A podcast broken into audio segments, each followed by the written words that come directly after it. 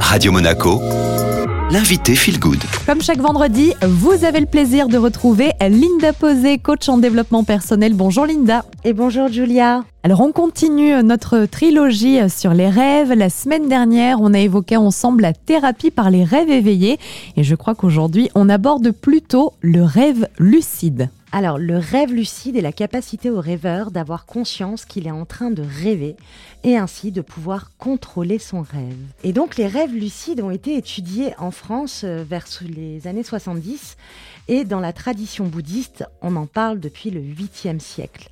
La plupart des rêves lucides ont lieu lors de la phase paradoxale du sommeil. Cela peut survenir spontanément ou bien cela peut s'apprendre également. Certains vont travailler essentiellement pour expérimenter des sorties hors du corps. Puisque vous dites, Linda, qu'on peut euh, travailler euh, le rêve lucide, comment on peut s'y prendre si on a envie euh, de tenter l'expérience? Tout d'abord, apprendre à se rappeler de ses rêves avec un carnet des rêves, chose que j'expliquais dans la première chronique. Donc, on va écrire ses rêves régulièrement pour s'en rappeler, donc dans les formes, les scénarios, les émotions, les couleurs, s'il y a des objets troubles ou non. En deuxième temps, régulièrement dans votre journée, je vais vous inviter à vous demander si vous êtes conscient. Que je suis conscient Donc on va tester sa réalité. Suis-je conscient? Suis-je en train de rêver? Qu'est-ce que je ressens? Pour vraiment mettre en conscience cette maîtrise de soi. Le fait de se poser cette question régulièrement dans votre journée va permettre pendant la nuit, lorsque vous rêvez, et si le rêve, admettons, est trop puissant émotionnellement, de pouvoir vous poser également cette question et être plus lucide durant votre rêve ou votre cauchemar. Linda, à quoi ça sert d'arriver à contrôler ses rêves? Quel est le but?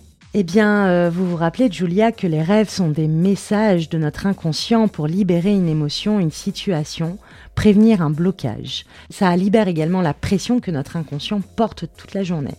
Lorsque je fais un rêve lucide, je peux donc contrôler mon rêve et par exemple, si je rêve que je tombe d'une falaise et que je ne peux pas arrêter ma chute, mon cœur s'emballe. Lorsque je suis lucide, je peux tout à fait imaginer que des ailes apparaissent et que je puisse remonter cette falaise en volant, ce qui finalement me permettra de trouver une issue positive et plus acceptable, voire reprendre une forme de pouvoir sur ma chute. Cela peut permettre de vaincre une phobie également. Vous pouvez rêver, poser cette intention. Hein. On se rappelle qu'on peut poser des intentions de rêve. Et donc on pose cette intention sur cette phobie. On arrive enfin à rêver de la phobie. Et bien à ce moment-là, on peut, grâce au rêve lucide, la vaincre en imaginant tout un scénario qui permettrait d'éliminer et de reprendre le pouvoir dessus. Ça permet également d'accepter et d'accueillir plus facilement un passé douloureux ou bien de régler une situation anxieuse.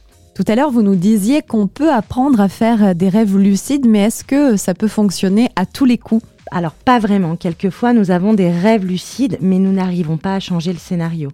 Alors là, je vais plus vous proposer de vous réveiller, de mettre en place une action qui vous permettra de vous réveiller. Est-ce que vous avez euh, un exemple? Eh bien, déjà, on va poser l'intention dans votre, dans son rêve. Sinon, en tapotant votre bras, toujours en rêvant. Hein. donc, je vais rêver que je tapote mon bras ou crier dans mon rêve. Et plus vous allez vous y entraîner, donc c'est toujours un entraînement, hein, plus votre esprit va comprendre que cette action me dit réveille-toi.